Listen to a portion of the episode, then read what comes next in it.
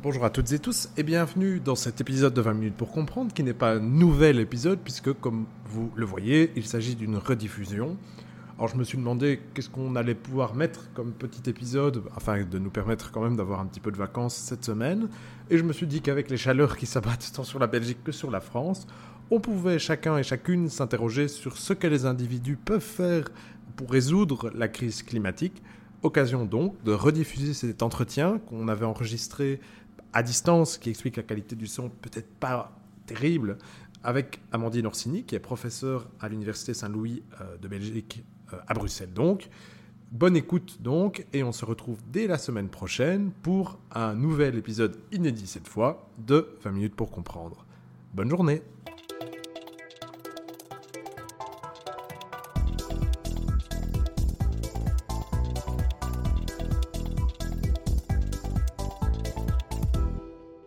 Bonjour à toutes et tous et bienvenue dans ce nouvel épisode de 20 minutes pour comprendre, le podcast qui vous aide à comprendre l'actualité internationale. Aujourd'hui, je reçois à nouveau et pour la troisième fois Amandine Orsini, qui est professeure à l'Université Saint-Louis de Bruxelles et docteur en sciences politiques à orientation relations internationales. Amandine Orsini, bonjour.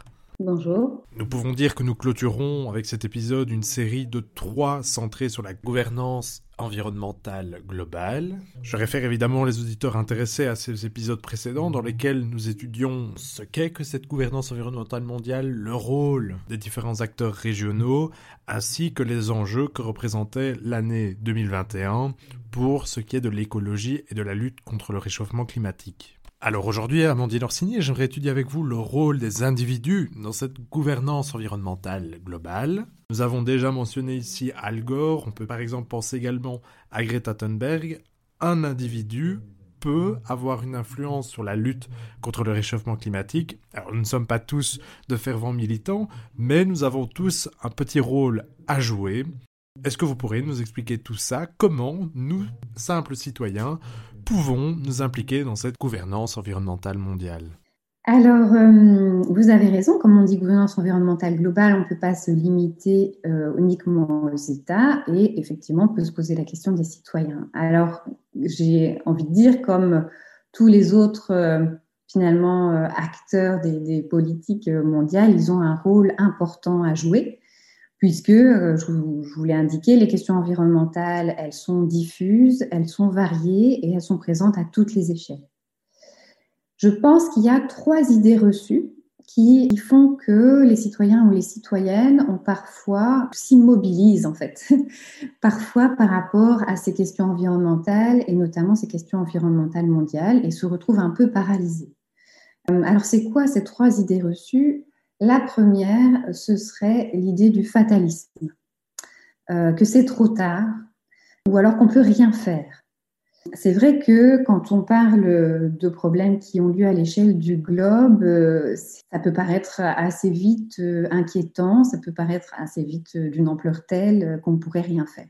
Ce qui est intéressant à nouveau avec la crise du coronavirus, si on essaye d'en tirer les points positifs, c'est que d'un autre côté, le confinement, un peu partout dans le monde, a aussi révélé qu'il était en fait possible de faire quelque chose.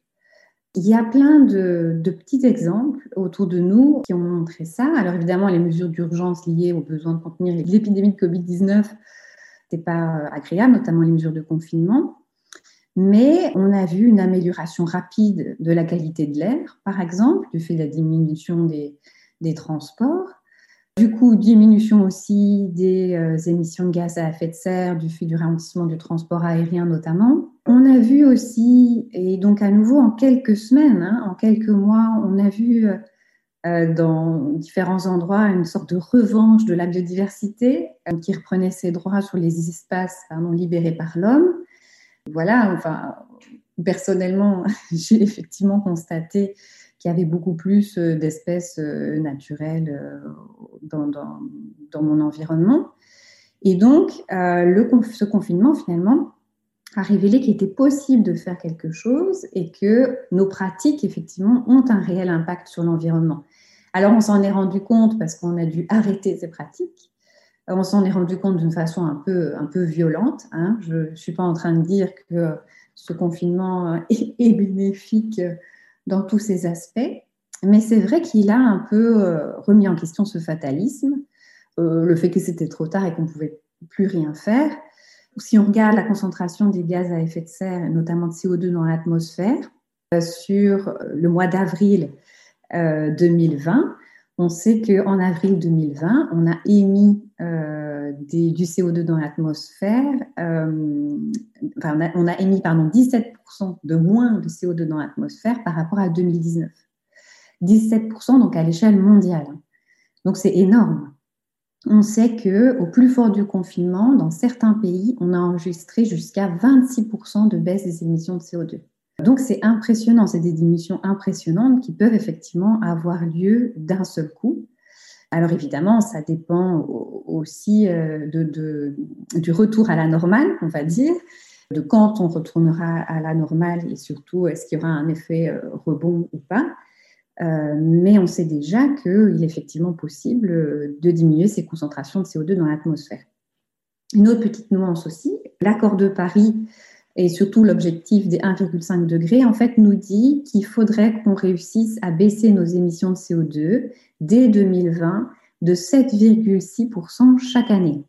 Donc moi, je vous ai dit qu'en un mois, en avril, avec un confinement très fort partout dans le monde, on est à 17% de baisse.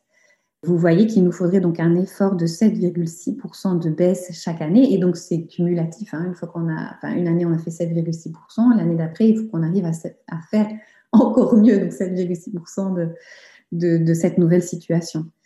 Euh, donc voilà, on voit bien quand même qu'il faut maintenir le cap des engagements pour arriver à les tenir, ces engagements, mais on voit bien aussi qu'on peut le faire.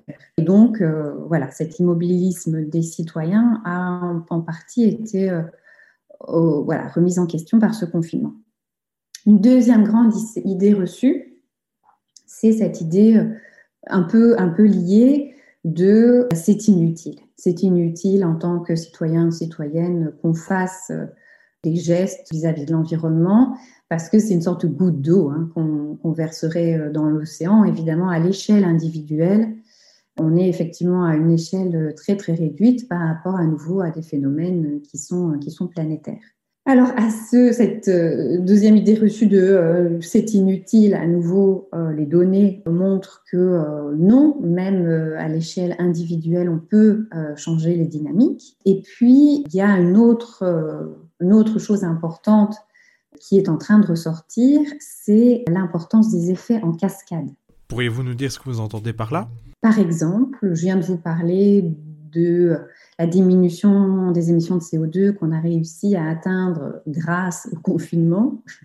Et à nouveau, je pense évidemment qu'il ne faut pas faire l'apologie de ce confinement. Bon, ben, on sait aussi que euh, ce que je vous ai dit, ça a eu des répercussions sur la pollution de l'air, donc euh, une grande diminution de cette pollution de l'air, qui elle-même a probablement aussi des répercussions sur la biodiversité.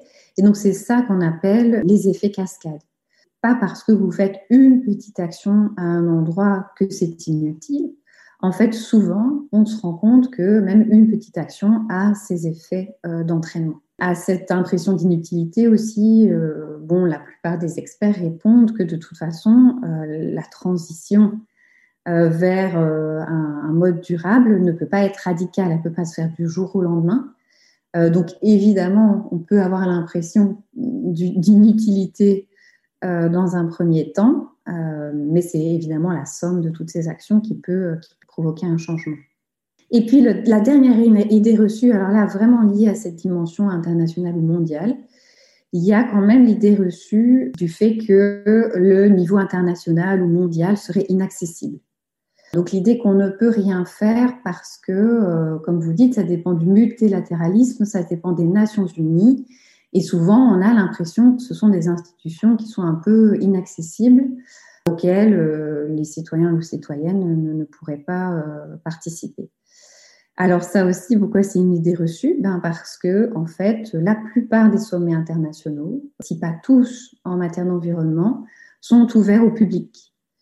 Euh, donc vous pouvez tout à fait vous enregistrer à une conférence internationale pour y participer alors l'exemple type, évidemment, que j'ai en tête, euh, que tout le monde aura en tête, euh, c'est probablement l'exemple de Greta Thunberg, cette activiste suédoise qui bien avant ses 18 ans, s'est impliquée dans les sommets internationaux.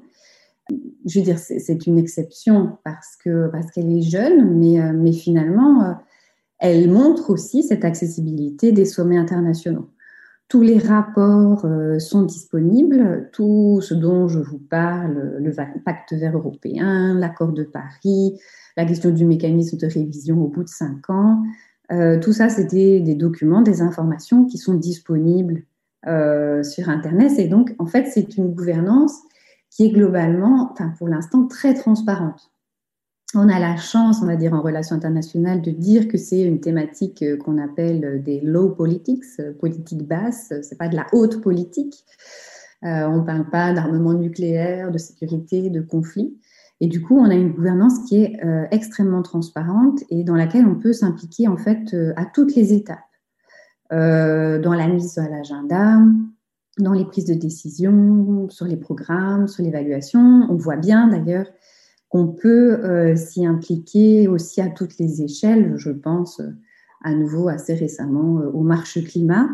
On voit bien, là, c'était des citoyens des citoyennes qui se, sont, qui se sont mobilisés et on a effectivement souvent des mobilisations en marge des COP. Donc, par rapport à ces trois idées reçues, je pense qu'on peut les déconstruire assez facilement. Donc, euh, on peut effectivement considérer que les citoyens et citoyennes ont une place à jouer dans cette gouvernance environnementale globale. Il y a même euh, énormément d'actions qui sont déjà euh, entreprises à l'échelle individuelle. Évidemment, je souhaiterais quand même signaler qu'on ne peut pas faire tout reposer sur les individus. Il faut à la fois que ce soit d'abord aussi une stratégie, une volonté gouvernementale pour avoir justement un agenda euh, de travail. Et puis, euh, ça ne peut pas être une excuse. On ne peut pas euh, donc à nouveau faire tout reposer sur les individus. Et par ailleurs, c'est ce que je vous disais aussi à un moment, je vous rappelais, il y a beaucoup d'individus au jour d'aujourd'hui qui ne peuvent tout simplement pas se permettre d'investir la cause environnementale. Donc il faut aussi absolument ce qu'on appelle une transition juste, qui tiennent compte des capacités et des possibilités de chacun et de chacune. Et ça aussi, c'est, euh, ça doit être facilité par les gouvernements qui peuvent mettre en place des subsides, des aides, des moyens euh, techniques, etc., pour permettre que cette euh, transition environnementale soit aussi facile pour tous et accessible à toutes et tous. Eh bien, un tout grand merci, Amandine Orsini, pour ce troisième épisode sur la gouvernance environnementale globale. Alors, euh, on l'a vu, le sujet est complexe, donc nous allons essayer d'orienter le lecteur vers différentes pistes de lecture. Je citerai par exemple ici le livre que vous avez signé en 2010, La biodiversité sous influence, point d'interrogation, les lobbies industriels face aux politiques internationales d'environnement ou bien le livre que vous co-signez avec Jean-Frédéric Morin, Politique internationale de l'environnement, paru aux presses de Sciences Po en 2015. Auriez-vous de votre côté d'autres pistes pour orienter nos auditeurs? Alors, je recommanderais en fait euh, trois ouvrages, trois ouvrages récents. Alors, un premier, c'est euh, l'Atlas de l'Anthropocène, qui a été publié en 2019 euh, aux presses de Sciences Po par François Gemène et Alexander Rankovic et qui revient, qui présente en fait une sorte, une sorte de dictionnaire de euh, la gouvernance environnementale, et notamment à l'échelle de, la planète. Donc, c'est euh, une ressource très utile pour pouvoir euh, naviguer d'une entrée à l'autre, se rendre compte de toutes les thématiques environnementales et, et avoir un premier, un premier bon aperçu. Ce qui est intéressant aussi, c'est qu'effectivement, c'est un atlas qui s'oriente vers l'anthropocène, donc qui est cette nouvelle ère dans laquelle en fait on considère que l'homme a, un, très grand impact euh, sur l'environnement. Un deuxième ouvrage que je conseillerais, c'est euh, un livre qui s'intitule Deux degrés, publié euh, par Edwin Zakai en 2019 aux presses de Sciences Po, où il explique en fait à la fois cet, objectif donc des deux degrés dont on a parlé pour l'accord de Paris, d'où vient cet objectif, mais il explique aussi les solutions possibles donc c'est un livre à la fois, euh, je dirais, de synthèse des questions climatiques actuelles et à la fois un, livre utile pour éventuellement penser à des solutions et à une action par rapport au changement climatique.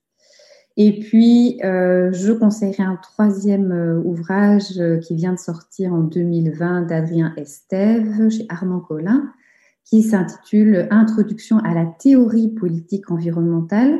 Alors, c'est un titre peut-être qui peut faire peur parce qu'il inclut théorie, mais c'est un livre qui revient de façon très pédagogique sur les différentes façons de penser l'environnement. Et donc, euh, je vous parlais de mon cactus qui intervient dans mes cours de, de politique environnementale globale. Typiquement, c'est un livre qui va vous expliquer qu'est-ce que le biocentrisme, qu'est-ce que l'écocentrisme, d'où viennent ces, euh, ces visions euh, sur, l'environnement et, beaucoup d'autres. Et donc, c'est un livre aussi qui va vous reparler des questions de justice environnementale. Donc, vraiment, toutes les grandes perspectives sur les politiques environnementales. Voilà, donc c'est un bon complément, je pense, les trois. Un dictionnaire, un livre un peu plus pratique sur les changements climatiques et un livre alors plutôt sur les différentes perspectives et les différentes façons de voir l'environnement. Eh bien, un tout grand merci Amandine Orsini. C'était donc 20 minutes pour comprendre. Nous avons étudié et terminé notre analyse de la gouvernance environnementale mondiale. Je suis Vincent Gabriel. Merci à toutes et tous pour votre écoute. N'hésitez pas à aller suivre Global Initiative pour plus d'informations et de contenu sur l'actualité internationale. Le lien est dans la description de cet épisode. N'oubliez pas aussi notre compte Twitter pour interagir directement avec nous. On se retrouve la semaine prochaine. D'ici là, portez-vous bien. Belle journée à toutes et tous.